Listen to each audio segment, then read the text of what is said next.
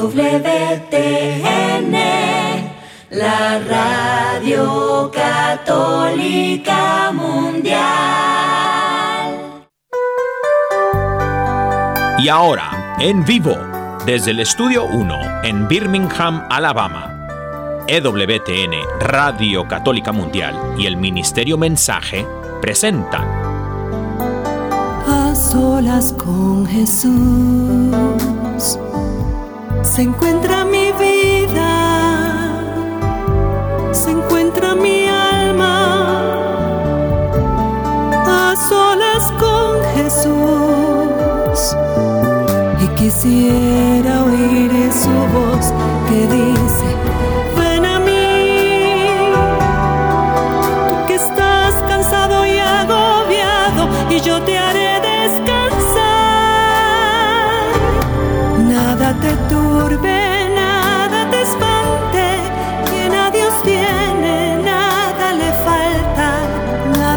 turbe, nada te espante, quien a Dios tiene, nada le falta. Solo Dios basta, solo Dios basta. A solas con Jesús. A solas con Jesús. Queda con ustedes el Padre Pedro Núñez. Gloria al Rey de Reyes, gloria al Señor de Señores, Jesucristo. ¿Qué tal, queridos amados amigos? Qué alegría estar con ustedes en este su programa, A Solas con Jesús. Y hoy, pues, tenemos un invitado, o mejor dicho, un invitado de lujo. Pues eh, su nombre es Patricia y su apellido Zapatero, porque está casada con un hermano diácono que se llama Zapatero. Y ella es muy conocedora de la Santa Biblia. Imagínense ustedes, un laico que conoce tan profundamente la Biblia, pues eso es digno de imitar y de aplaudir. Damos gracias a Dios porque ella ha pasado años estudiando la Biblia y de eso vamos a tratar de exprimirla en el día de hoy en la mejor forma posible. Así como está hablando sobre la Biblia y si usted tiene pues alguna pregunta algún comentario o está en desacuerdo con algo que vamos a decir, pues este programa es para ustedes, así que no dejen por favor de comunicarse con nosotros y de expresar su punto de vista. Estamos aquí de nuevo con la mejor intención de servirles a todos y cada uno de ustedes. Número telefónico para que se comuniquen con nosotros cuando abramos las líneas en Estados Unidos, Canadá y Puerto Rico, llamas completamente gratis, es el 1-833-288-3986. Repito, 1-833-288-3986. Y además internacional, internacionales, por favor, marquen el número 205-271-2985. Lo digo más despacito, 205-271-2985. Y quiero pues decirles antes de comenzar con este programa que tenemos bastante material en español eh, de nuestra queridísima Madre Angélica y también pues de este servidor. Eh, para más información sobre los libros a la disposición de ustedes o cualquier material que ustedes deseen pues o conocer más o obtener, por favor comuníquense con el catálogo religioso de EWTN al número telefónico 205-795-5814. Repito, 205-795-5814. Estamos en vivo en directo desde la sede de Radio Católica Mundial en Birmingham, Alabama, para ustedes y doy gracias a Dios por esta oportunidad que tenemos de compartir y sobre todo la Santa Biblia. ¿Es la Biblia palabra de Dios, sí o no? ¿Quién compuso la Biblia? ¿Cuándo se compuso? ¿Qué es más importante, la Biblia o la iglesia? Mm, tantas preguntas que podemos hacer al respecto, ¿no? Pero en este momento, antes de hacer absolutamente nada más, querido hermano, querida hermana, vamos a ponernos en oración en presencia de ese que es el que habla a nosotros y nunca deja de hablarnos. El problema es que muchas veces nosotros estamos un poquito sordos, ¿verdad? Dice el Señor Jesús, tienen oídos, pero sin embargo no oyen. Tienen ojos y sin embargo no ven. Pero queremos, Señor, que tu Espíritu Santo nos unja en estos momentos con la fuerza y el poder de su divina presencia para que podamos escuchar palabras que vienen de ti, palabras que sanan, que liberan, que transforman, que dan vida y que hacen que tengamos realmente una relación más íntima con ese que es la palabra hecha carne, que es Jesús el Señor. Comenzamos pues en el nombre del Padre, del Hijo y del Espíritu Santo. Amén. Y la palabra amén significa así sea, sí Señor. Yo quiero hacer tu voluntad. Yo quiero vivir para ti, Señor, más y más. En este mundo tan vertiginosamente rápido. En este mundo, Señor, en que somos niños y de pronto ya somos adultos y somos viejos como yo, Señor. Gracias por la oportunidad de, vivir. Y sobre todo, Señor, de vivir una vida con el favor tuyo, Señor, cada día más cerca de ti. Tú que eres el propósito y la razón de nuestra vida. Tú, Señor, que eres la meta de nuestra existencia. Gracias, oh Dios, por esta oportunidad de poder conocerte, de poder amarte, de poder servirte y de poder, Señor, luchar con todas las fuerzas que tú nos das, porque tu gracia es lo que realmente cambia el corazón del ser humano, para que podamos más y más, Señor, decirte amén, decirte gracias, Señor, decirte, Padre Santo, yo quiero imitar a Jesús, yo quiero ser un discípulo de Jesús. Yo quiero, Padre Santo, que cuando la gente me vea a mí, vea un reflejo de la presencia de Jesús en mi vida. ¿Cuánto necesita el mundo de la presencia de Jesús, hermanos y hermanos? ¿Cuánto necesita el mundo de hombres y mujeres, de cristianos, cristianas, que opten por poner a Jesús como centro y Señor de su existencia? Vivimos en un mundo terriblemente desorientado, Padre Santo. Tú creaste el mundo y lo viste bueno. Y todo lo que tú creaste, Señor, lo viste santo. Porque lo creaste por amor. Y el amor no puede ser nada malo, sobre todo el verdadero amor, el amor puro, el amor perfecto que viene de ti, Señor. Pero desafortunadamente entra el pecado en el mundo, entra la desobediencia en el mundo, entra el deseo de vivir yo según mis deseos, mis apetitos, mi forma de pensar, mi forma de sentir. El ser humano comienza a apartarse de ti, Señor. Y tal parece como que cada vez nos estamos hundiendo más en esa arena movediza que es lo que el mundo nos presenta sin ti. Vivimos en una sociedad, mi Dios, donde hay gran ausencia de ti. Muchas familias que no te tienen a ti como Señor y dueño de sus vidas. Y esperan que sus hijos sean hombres y mujeres de bien. ¿Cómo podemos nosotros, mi Dios, hacer que nuestros hijos, nuestros nietos lleguen a ser hombres y mujeres de bien si no conocen el bien por excelencia que eres tú, mi Dios? Si no conocen ese que es el bueno por excelencia, el bien absoluto que eres tú, mi Dios. Abre nuestro entendimiento, Señor. Dispón nuestro corazón, Padre Santo, para que podamos escuchar una palabra de bendición que tú nos quieres dar en este programa. Una palabra, Señor, que nos va a ayudar a entender mejor tu voluntad hacia cada uno de nosotros. No estamos aquí por casualidad, Señor. No estamos aquí porque así vinimos nuestros padres se unieron un día y nos trajeron, Señor. Hay una razón mucho más poderosa, mi Dios. Mucho más grande, Señor. Y la razón es conocerte a ti. Es amarte a ti. Es servirte a ti, Señor, nuestros hermanos. Comenzando con nuestra familia, mi Dios. Para que un día podamos nosotros, Señor, junto con todos los santos y las santas de la historia de la iglesia y mucho más allá todavía, poder decir, misión cumplida, Señor, misión cumplida. Mi vida no fue inútil, mi vida no fue malgastada. Mi vida no fue un abrir y cerrar de ojos y ya nací, ya me morí, ya. Todo se terminó. No, mi Dios. Ayúdanos, oh Dios, para que podamos reconocer el propósito verdadero de nuestra vida. Y que imitación de los grandes santos de la iglesia, principalmente de María Santísima y de San José, podamos decir, todos tuyos, Señor, todos tuyos.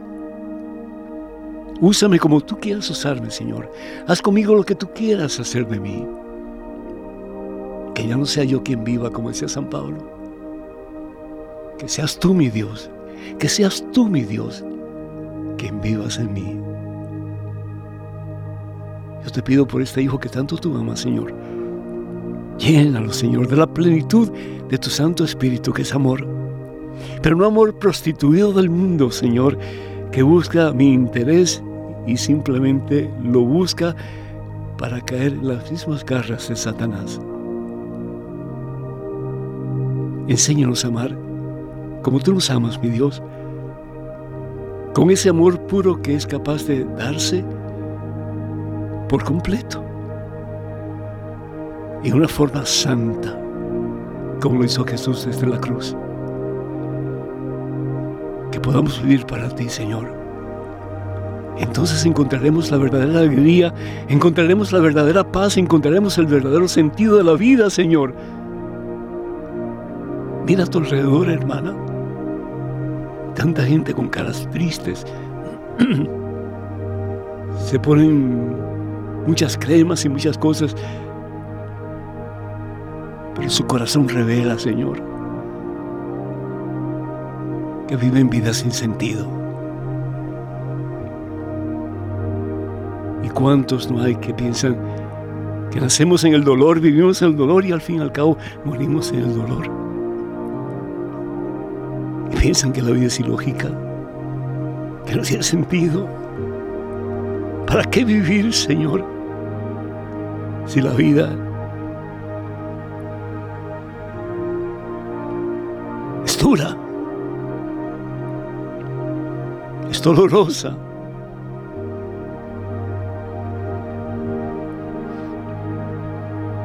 Así no, Señor. Hermano, hermana, Dios no quiere que vivas así. Dios te dice, hay una opción, hay un camino diferente. Y esa opción, ese camino diferente, soy yo, dice Jesús. Yo soy el camino, yo soy la verdad, yo soy la vida. Ven a mí, dice el Señor, tú que estás cansado y agobiado, ven a mí yo te haré descansar. Evangelio según San Mateo capítulo 11, versículos 28 y 29. Ven a mí, porque mi yugo es suave, mi carga es ligera. Ven a mí. Queremos venir a ti, Señor, en este momento. Te entregamos nuestras cargas, Señor. Te entregamos nuestro dolor. Yo quiero orar muy particularmente por los hermanos y hermanas que están en la frontera en estos momentos, Señor. Qué vida tan horrible, mi Dios. Vidas tronchadas. Porque están como en un limbo, mi Dios. Han salido de sus patrias, de sus lugares de nacimiento para llegar a un lugar donde tal parece como que no hay salida, no hay escapatoria. Y muchos de ellos con familia, Señor, con niños pequeños. Yo te quiero pedir por nuestros países de origen, Señor, por los países de Centroamérica, Sudamérica, Señor, tanto dolor, mi Dios. Como que tal parece que la vida es mala, que la vida es ilógica, que no tiene sentido. Claro, es que cuando vivimos lejos de ti, Señor, ¿qué podemos esperar? Tantos que han muerto, Señor, en el Medio Oriente. Tantos que han muerto, Señor, a consecuencia del odio, del egoísmo de tantas personas en países supuestamente semi o muy civilizados. Perdónanos, Señor, por haberte dado la espalda tantas veces, por haber caminado en caminos que no es tu camino, Señor. Y danos, oh Dios, en este momento el deseo, el poder que viene de ti, la fuerza que viene de ti. Tal vez no cambiaremos el mundo, pero cámbianos a nosotros, Señor y en tu nombre cambiaremos a aquellos que están más cerca de nosotros, nuestras familias, para que ellos puedan cambiar a otros. Y para que un día, como dice tu santa palabra, Filipenses capítulo 2, versículo 10 y 11, un día, un día, al nombre de Jesús, toda rodilla se doble, en el cielo, en la tierra y debajo de la tierra, y toda lengua, toda lengua proclame que tú, Jesús, eres el Señor para gloria de nuestro Padre Dios. Entonces viviremos en paz, seremos hermanos y habrá felicidad en la tierra. Así sea mi Dios. Amén.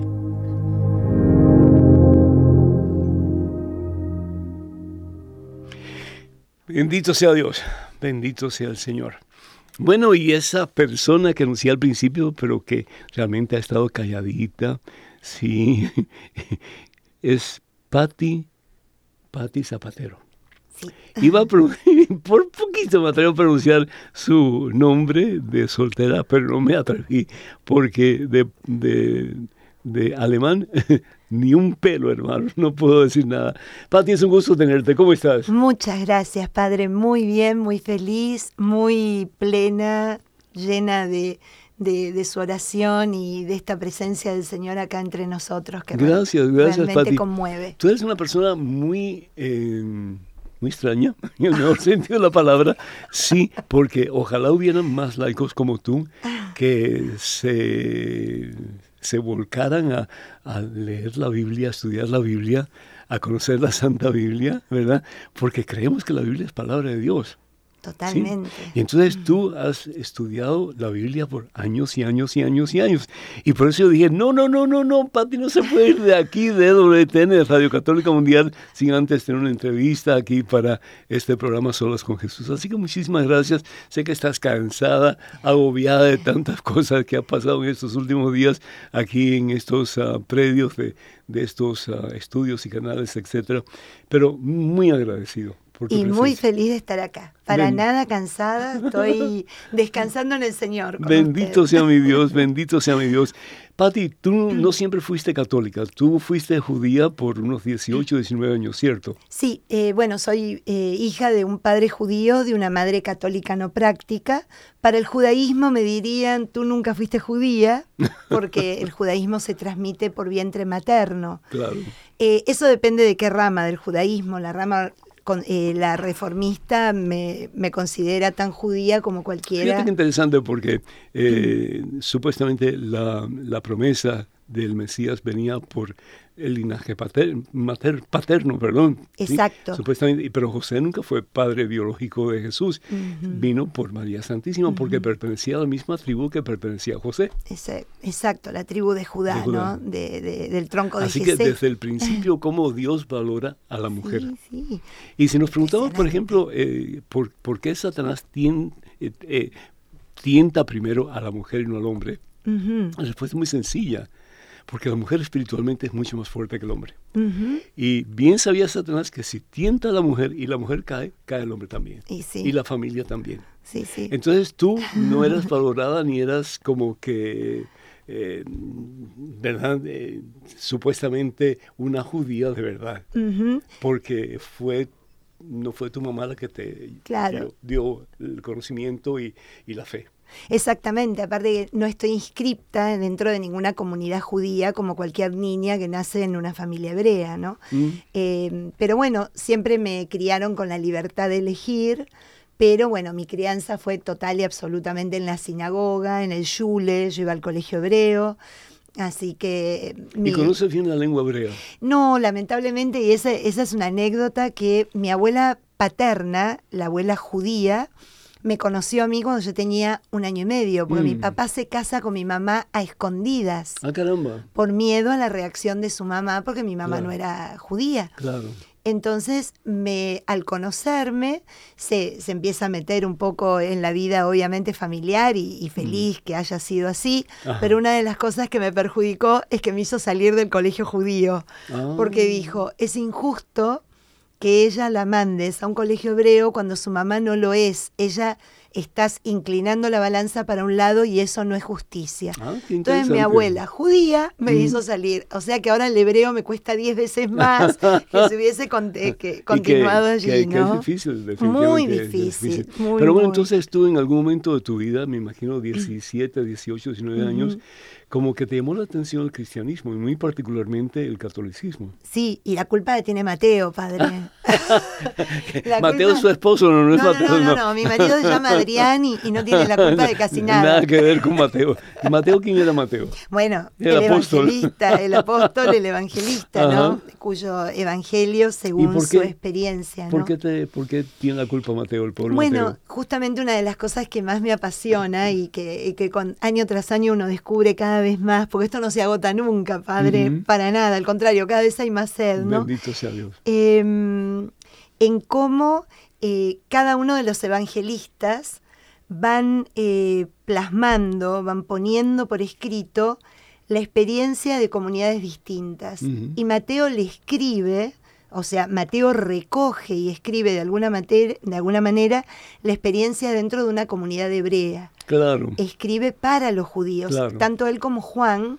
Juan Mm. después con otra perspectiva, y Cristianos. con, eh, claro, judeo-cristianos, ¿no? Claro. ujú. pero realmente cuando uno lee a Mateo y, y más o menos uno tiene un poquitito de conocimiento de la promesa, de los profetas, de, un poco de la Torá, ¿no? del Pentateuco eh, dado por Dios, eh, realmente uno no puede decir otra cosa más, aquí está el cumplimiento. Esto es, Aquí está la verdad. aquí está la verdad. Sí, claro. O sea, este es el Señor, Claro. este es el Emanuel del libro de, del Emanuel de, de Isaías, ¿no? Hablando de la verdad, Patti, y perdona que te interrumpa, por pero favor, me encanta. em, ¿cómo sabemos que la Santa Biblia es palabra de Dios, es la verdad? ¿verdad? Ujú. Eh, tantos libros que hay en el mundo hoy día, si tenemos la- las Vedas eh, in- de, la India, tenemos, por ejemplo, el Corán de los islámicos, en fin, tantos libros diferentes y todos dicen, este libro es el libro de Dios, este es un libro sagrado. ¿Qué hace la diferencia entre la Santa Biblia y esos demás libros que andan por el mundo rodando? Mm. Ah, yo lo que creo es que eh, la- las sagradas escrituras, ¿no? como también podemos llamar a la Biblia, Claro. la Biblia es como biblioteca porque reúne dentro de ella, de ella un montón de libros que nos hablan de cosas diferentes. Ujú. Contienen algo que es incontenible, que es la palabra del Señor hablándonos. Amén, amén. O sea, eh, como decía una vez un, un biblista, yo cuando me acerco a la Biblia y la abro y leo, estoy leyendo la Sagrada Escritura. Pero cuando en esa acción yo me dispongo con el corazón a escuchar, estoy escuchando la palabra de Dios que me habla a través de la Y es por Sagrada eso que Escritura. San Jerónimo decía que la falta de conocimiento de la palabra de Dios de la Biblia es falta de conocimiento de Jesucristo, porque Jesús es la Totalmente. palabra de Dios y Dios habla. Y Dios Totalmente. habla definitivamente a través de su palabra que encontramos en la Biblia. Pero es un tema ese, padre, porque fíjese que muchas personas se piensan que solamente se debe leer, porque me lo han dicho incluso en alguna clase de Biblia, o se han acercado porque le ha llamado la atención, y dice, yo no leí nunca, salvo lo que se lee en la misa, no tengo idea del Antiguo Testamento, porque yo con el Nuevo me conformo, Mm. ahí está lo que yo creo.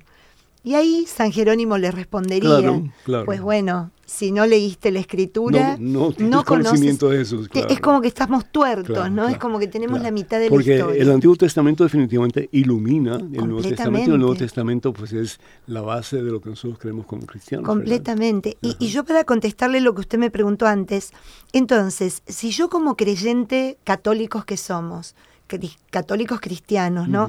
Me acerco a la palabra de Dios, obviamente que es un libro de fe para personas de fe. Claro. O sea, yo estoy frente a la palabra, yo estoy frente a un texto en donde dejo a Dios que me hable directamente a mi corazón, como dice el profeta Isaías.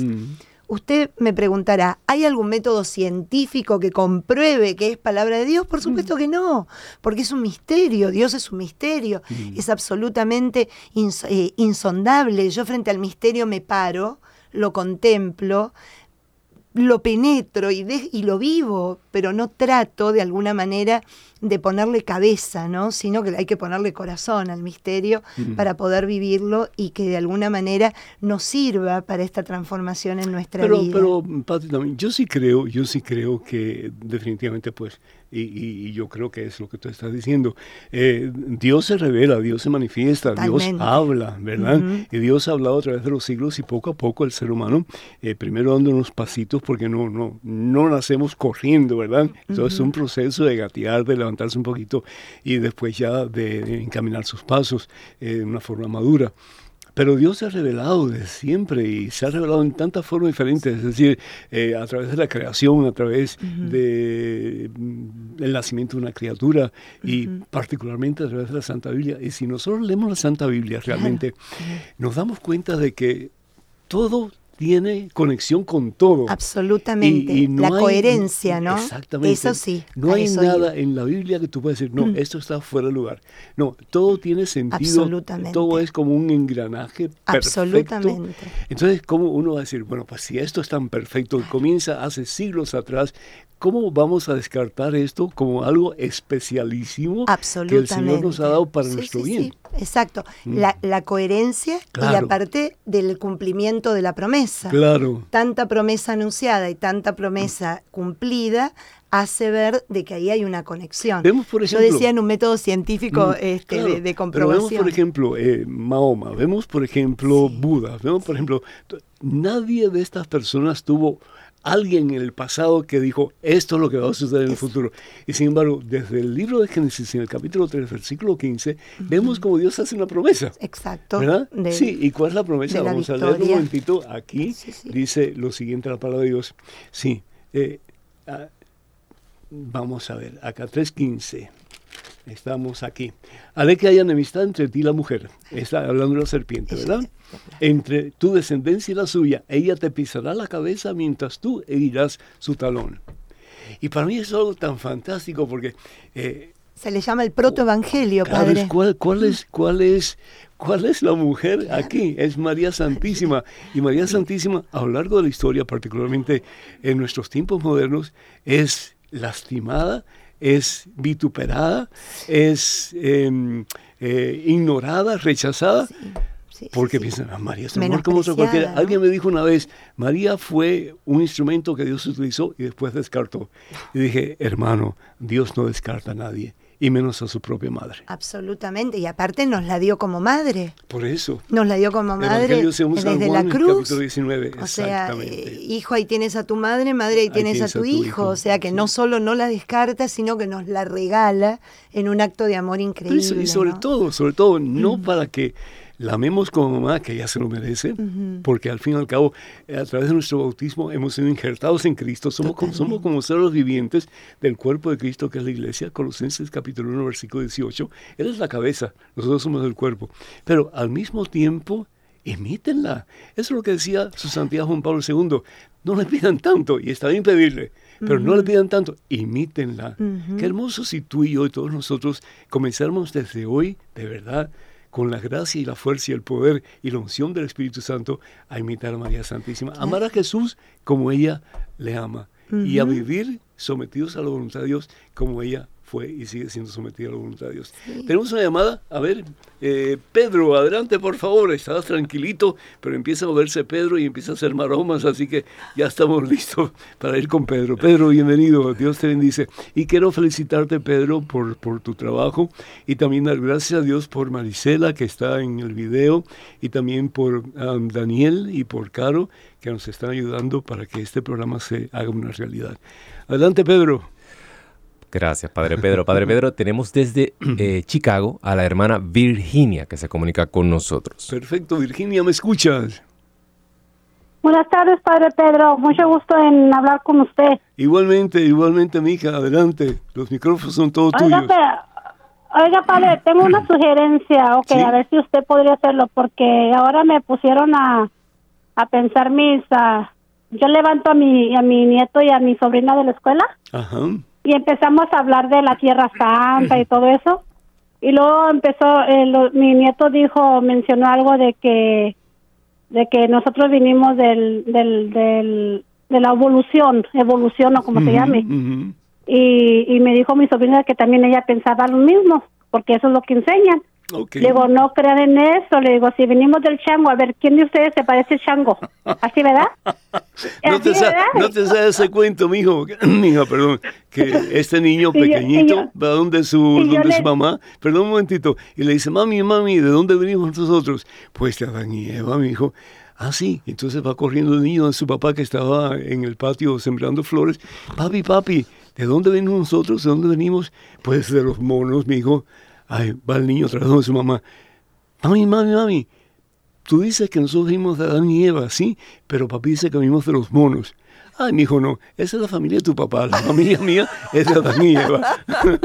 perdona, perdona esta interrupción, adelante, por favor. Pero muy yo le, So, yo saqué la cita bíblica de, de audio para que él lo, lo escuchara. Sí. Le de donde, donde, Dios creó a Adán y luego a Eva. Y le dije, mira, bebé, le dije, mira, escucha bien y ponle atención lo que dice. Le digo, a ver, de así como yo tuve a tu mamá, tu mamá te tuvo así, así empezamos a salir todos. Sí. Y ya nomás se quedó pensando, le dije, eso, le dices mañana a tu prima lo que te enseñé ahora. Mira, mija, hay un proceso evolutivo en la historia del ser humano, es decir, en la historia del mundo entero. Eh, siempre hay cambios, ¿verdad? Eh, tierras planas que se hacen montañas por la erupción del, del terreno, tantas cosas diferentes, ¿verdad? Entonces, hay un constante cambio, pero la iglesia acepta la evolución, la evolución hasta cierto punto. Por ejemplo, si ha habido cambio, pero si eso es realidad, en algún momento de la historia del ser humano, Dios en su infinita sabiduría y misericordia sopló sobre el ser humano lo que se llama en hebreo ruach, ¿sí? que es el soplo de Dios, es el alma inmortal que tenemos nosotros, muy diferente de los animales y de los vegetales y de las piedras, etc. Entonces, de que haya habido un proceso evolutivo y que siga habiendo un proceso evolutivo de cambio, pues está bien, es decir, pero Dios es el que está en control, Dios es el que creó, creó al ser humano, Dios le puso ese sello que es el alma inmortal que tenemos nosotros y muy diferente a los animales y a los, el resto de la creación. Entonces, lo importante es que Dios es el que crea. Son tres cosas que enseña el libro de Génesis. Primero que todo, que Dios es el que crea. ¿sí? La materia no se crea por sí sola. La materia ni se crea ni se destruye. Uno de los principios básicos de la ciencia que se llama la física. Dios crea. ¿sí? Hay alguien que tuvo que crear todo lo que existe. Nada sale de nada sino que todo lo que existe sale de Dios. Lo que Dios crea, segundo, es bueno, porque Dios es amor. Y el amor verdadero no puede crear nada que no sea bueno. Y tercero, todo lo que Dios ha creado no solamente es bueno porque lo hizo por amor, sino que Dios está en control de su creación. Y como bien dice la palabra de Dios, no se mueve ni una hoja, un árbol sin el consentimiento de Dios. Entonces, lo importante es eso, que creamos en Dios, que amemos a Dios con todo nuestro corazón y que vivamos de acuerdo a su voluntad para verdaderamente ser felices en este mundo y un día alcanzar la corona de los santos que es el cielo. Que Dios te bendiga. Muchísimas gracias por tu llamada, muy, muy acertada. ¿Qué tú piensas, Pati? Así es, Padre. Y aparte, qué bonito que, que nosotros podamos tener eso, ¿no? Y, y esta, esta parte del Génesis donde dice, no solo que nos crea, sino que nos crea a su imagen. Ah y semejanza. Ah. Y lo repite. Usted vio la cantidad de veces que lo repite. A imagen y semejanza los creó. Claro. Hombre y mujer los, creó. A su imagen y semejanza. Para que nos quede clarísimo. Es decir, no, no, no somos como. Dios no es como Padre Pedro, ni es como Pati tampoco. Es decir, nos crea imagen y semejanza de Él porque tenemos atributos que son de Dios. propios de Dios. y el principal es el amor, pero amor puro, amor genuino, amor santo. Por eso dice eh, en la primera carta el apóstol Juan, en el capítulo 4, versículo 16, ah. Dios es amor y el que ama, pues es de Dios. Es de Dios, porque Dios es amor. Y esa fue la encíclica del Papa Benedicto XVI, ¿verdad? Deus es caritas. sí. Bueno, pues seguimos entonces. Entonces, ¿cómo vamos a poder decir, bueno, la Biblia realmente es palabra de Dios? ¿Quién definió eso y cuándo más o menos se definió bueno, eso? Se, se, fue definiendo con eh, a medida que especialmente cuando ya surge la iglesia, ¿no? La sí, primera porque en ninguna parte de la Biblia dice la Biblia es palabra de Dios, no hay ninguna parte no, en ningún lado. Entonces, ¿cómo, Entonces, ¿Cómo se definió eso? La iglesia, los primeros cristianos, los primeros cristianos, la iglesia cristiana, eh, ya la comunidad de hebrea, la comunidad hebrea ya había empezado también ellos a definir que era palabra de Dios, de hecho que ellos no ponían dentro de lo que era la revelación del Señor cualquier libro, tienen cualquier cantidad de libros que no forman parte de la revelación. Pero la iglesia, para no confundir a nuestros amigos, la iglesia en los primeros tiempos empieza a preocupar sobre qué realmente es parte de la revelación La de cantidad Dios. de rollos que habían, la cantidad de pergaminos que habían. Y no solo eso, Sí. que venían de distintos lugares, Claro. con distintas tradiciones. Y sobre todo muchos de ellos gnósticos, es decir, personas que se habían separado de la iglesia de Jesucristo, porque Jesús, Jesús fue una sola iglesia. Exacto. Evangelio según San Mateo, capítulo 16, versículo 18. Sobre esa piedra edificaré mi, Mi- iglesia, una sola. ¿entiendes? Entonces, eh, eh, ellos venían con otras ideas y demás. Ellos pensaban que a través de la gnosis, es decir, de, la mente, conocimiento, claro. el conocimiento venía a ellos y ellos podían entonces escribir de acuerdo al conocimiento que habían recibido, que eso es totalmente Claro. ilógico, eh, no tiene Totalmente. sentido, porque yo puedo decir una cosa, tú puedes decir otra, entonces ¿quién tiene la verdad? Exacto. Entonces, ¿cómo se sabe dónde está la verdad? Entonces, yo creo que, que ellos se fueron fijando primero en toda la relación con los apóstoles, ¿no? Aquello que realmente tenía la relación apostólica, que había sido un apóstol en los tiempos. Jesús del- dice, de la yo soy el camino, yo soy la verdad, yo Y soy la vida. vida. Es decir, nadie va al Padre sino a través de mí. Entonces, Jesús es la verdad. Entonces, aquellos que estaban tan cerca de Jesús fueron los que conocieron de verdad la verdad y la transmitieron. Por eso fíjese que qué fácil es acordarnos esto, ¿no? Cuando va pasando el tiempo y cuando ya no hay ninguno de primera mano que haya convivido con el Señor o como en el caso de Marcos, como en el caso de Lucas, Claro. de segunda mano, pero con los apóstoles, Claro. ya se considera que está fuera del tiempo como para poder ingresarlo dentro de lo que es libro revelado, ¿no? Libro dentro del canon cristiano.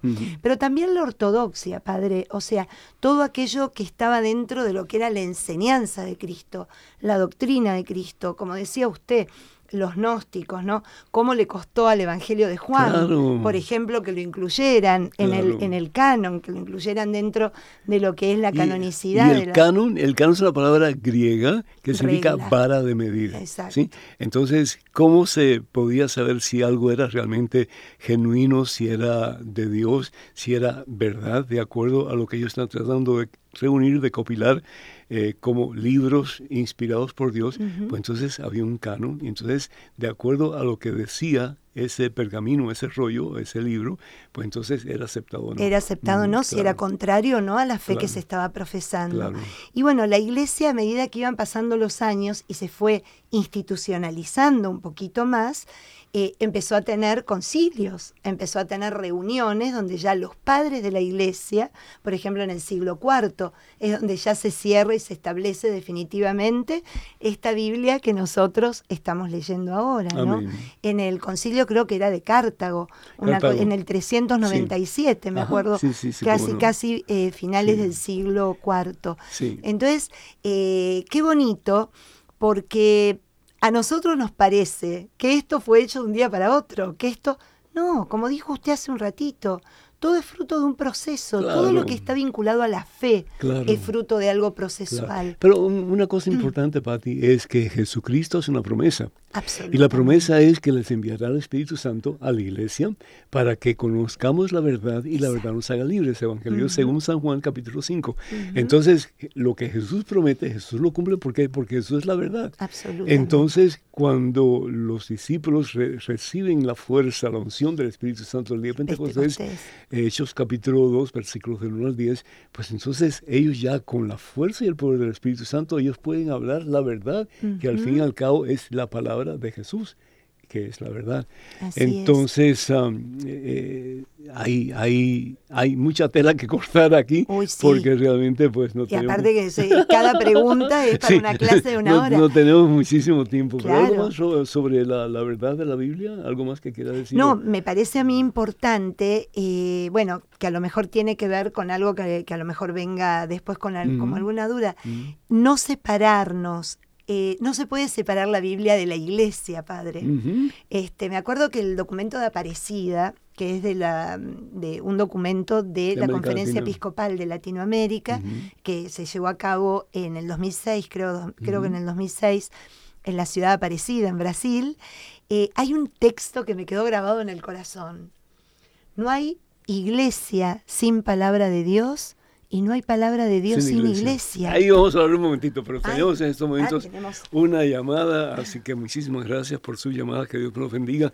Voy a dar número telefónico de nuevo eh, para que si alguien se anima, pues Estados Unidos, Canadá y Puerto Rico, 1833-288-3986. Repito, 1833-288-3986. Y además internacionales, por favor, marque el número 205-271-2985. 201-271-2985. Estamos en vivo, en directo. Este es su programa A Solas con Jesús.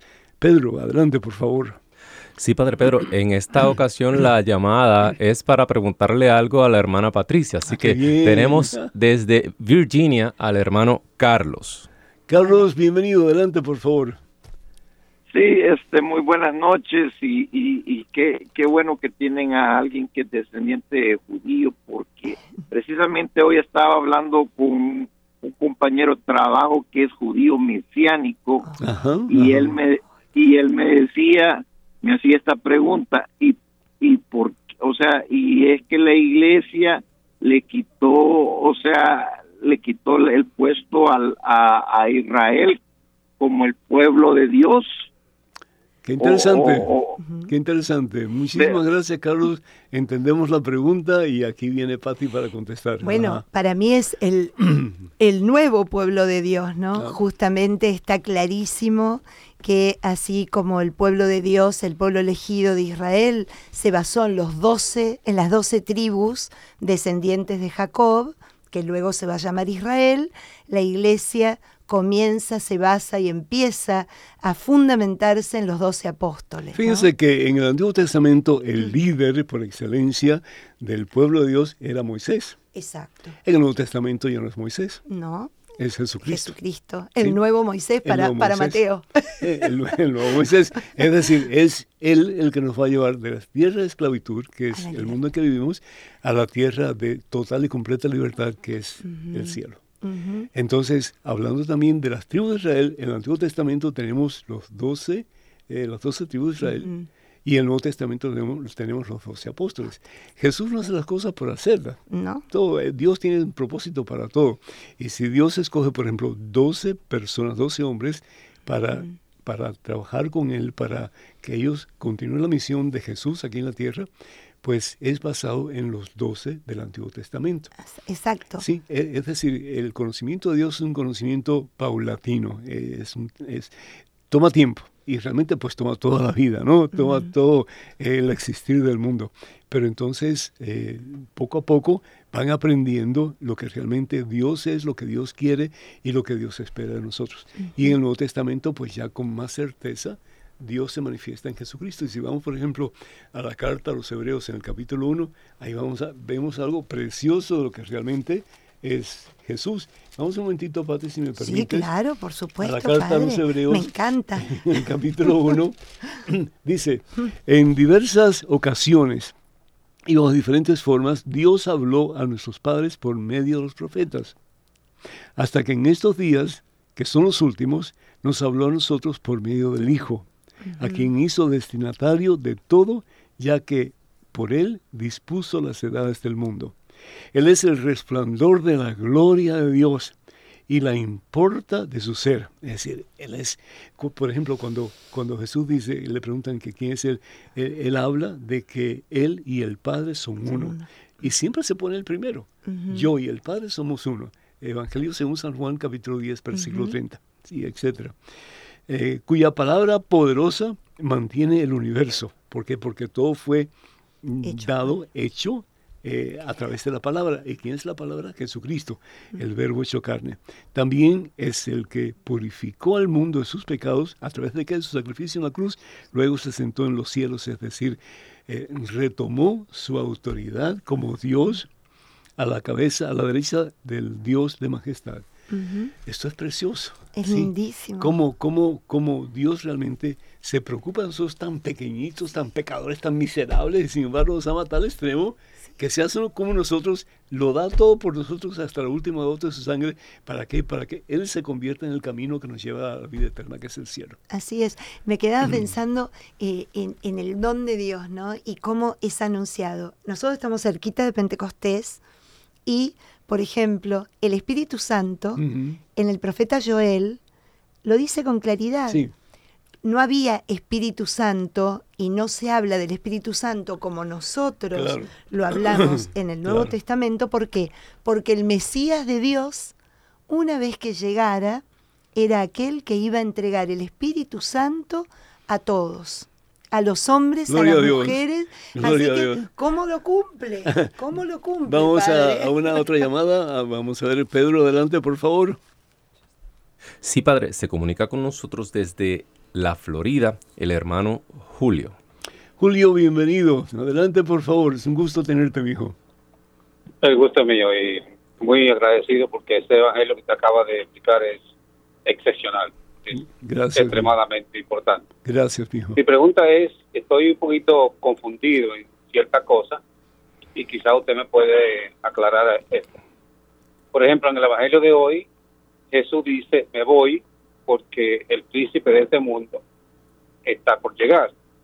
Entonces yo me remoto al quizá eh, pensando en miles o millones de años, cuando Adán y Eva, cuando Satanás eh, confundió e hizo pecar a Adán y Eva. Entonces como que no entiendo eh, qué fue antes y qué fue después. Y quizá usted me puede explicar un poquito sobre eso, porque es la verdad que me confundo un poco. muchísimas gracias, Julio. Adelante, Pati. Bueno, creo yo que está hablando el príncipe de este mundo, claramente es este. Es, eh, está hablando Satanás, ¿no? Eh, estamos hablando de lo mismo. Pero bueno, a mí lo que yo te diría, Julio, que siempre la palabra de Dios la, la pongamos en contexto, que leamos todo el párrafo de cómo viene, ¿no? ¿Qué fue antes y qué fue después? Bueno. el texto sin contexto es un pretexto. Hay, que, hay, que, leer todo el pasaje. Hay que leer todo, todo el pasaje, porque claramente al comienzo, en el inicio, lo que se muestra es lo primero, lo primero fue lo de Adán y Eva, obviamente, en aquel momento donde justamente la criatura entra en la confusión tal como decías, no cae en la mentira y abraza la idea de querer ser lo que no es. Dios. Dios.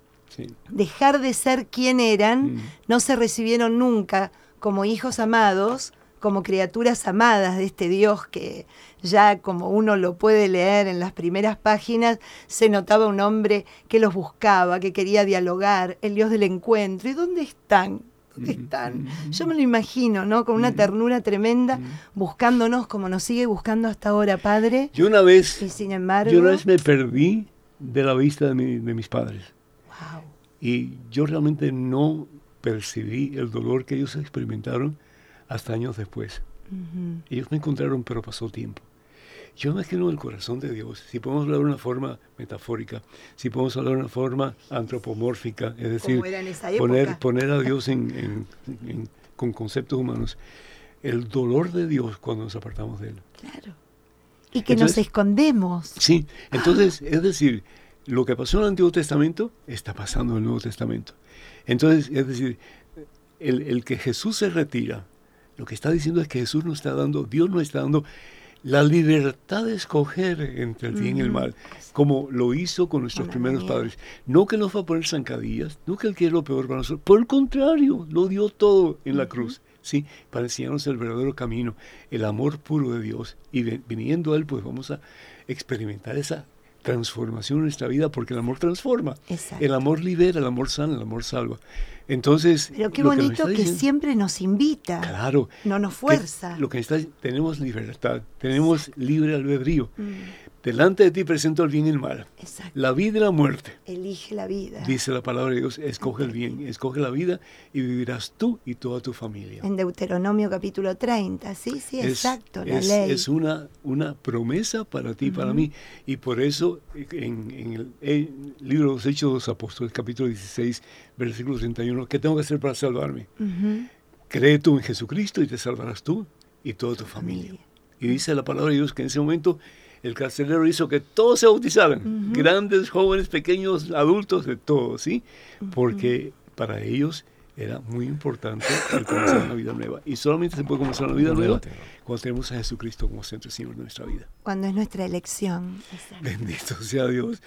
Ay, tanto que hablar, pero ya el tiempo se va acabando, ¿verdad, mijo? No, No, todavía no. que bueno, pues aquí seguimos. Sigamos. Estábamos en el magisterio. Sí, ok, bueno, número telefónico voy a darlo Ah, de nuevo por si acaso alguien nos quiere llamar. Pedro nos está diciendo que tenemos un poquito más de tiempo, cuatro minutos nada más. Bueno, eh, eh, si acaso algún alguna cosa que hay que aclarar, estamos a disposición de ustedes. Estados Unidos, Canadá y Puerto Rico, además completamente gratis, 1833-288-3986. Y llamadas internacionales, por favor, marquen el número 205-271-2985. Alguien me dijo una vez, no hace mucho tiempo atrás, que la Biblia cristiana es un concepto que los, eh, los sacerdotes utilizan para engañar a la gente.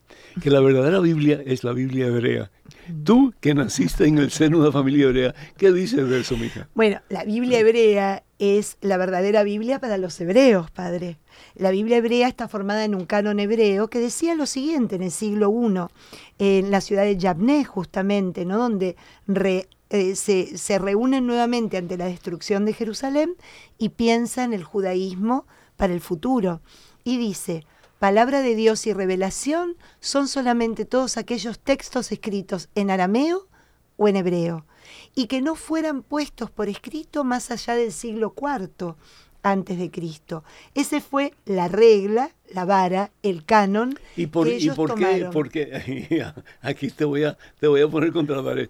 ¿Por, por, por qué en hebreo, en arameo solamente aceptaban los libros y no los demás? Bueno, porque decían que era la, la palabra, era el, el idioma sagrado, el idioma de Porque Dios se revelaba solamente en hebreo o en arameo. El Yahvé, el, el tetragramaton, Claro. o sea, los cuatro, las cuatro signos que forman la palabra Yahvé, que significa el que es, en realidad no se sabe bien eh, cómo se pronuncia, se sabe lo que quiere decir, Claro. pero no la pronunciación, el ijv, el Te- tetragramatón, tetragramatón Cuatro son las cuatro letras que componen el nombre de Dios, lo que Dios le da a Moisés en el monte Sinaí.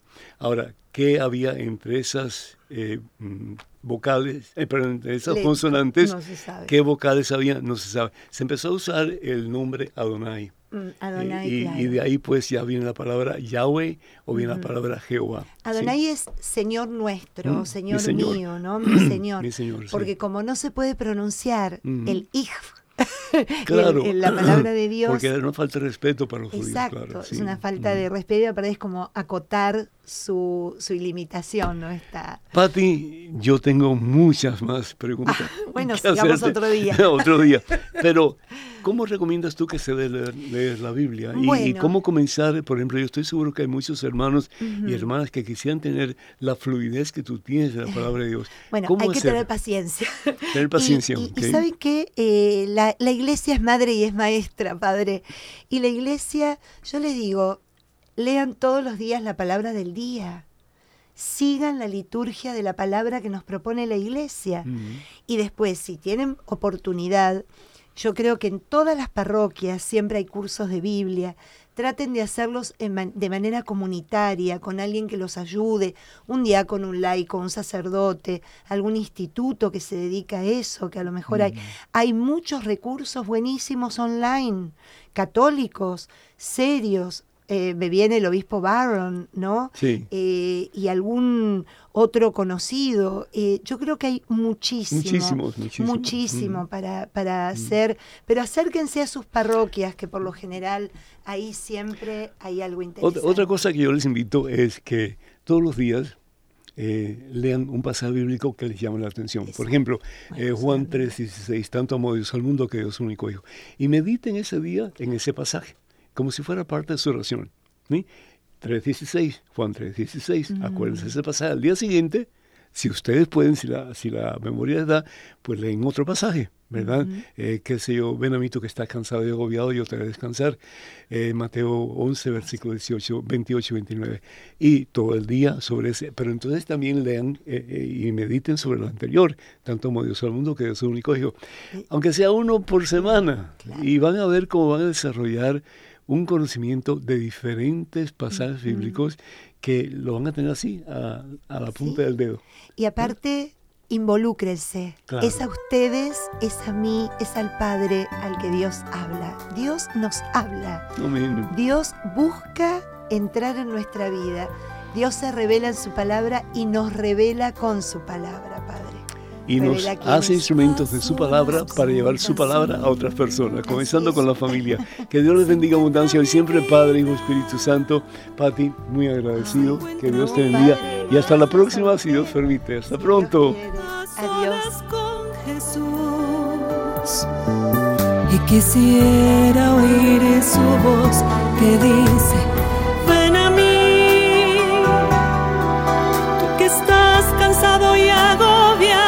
y yo te haré descansar. Nada te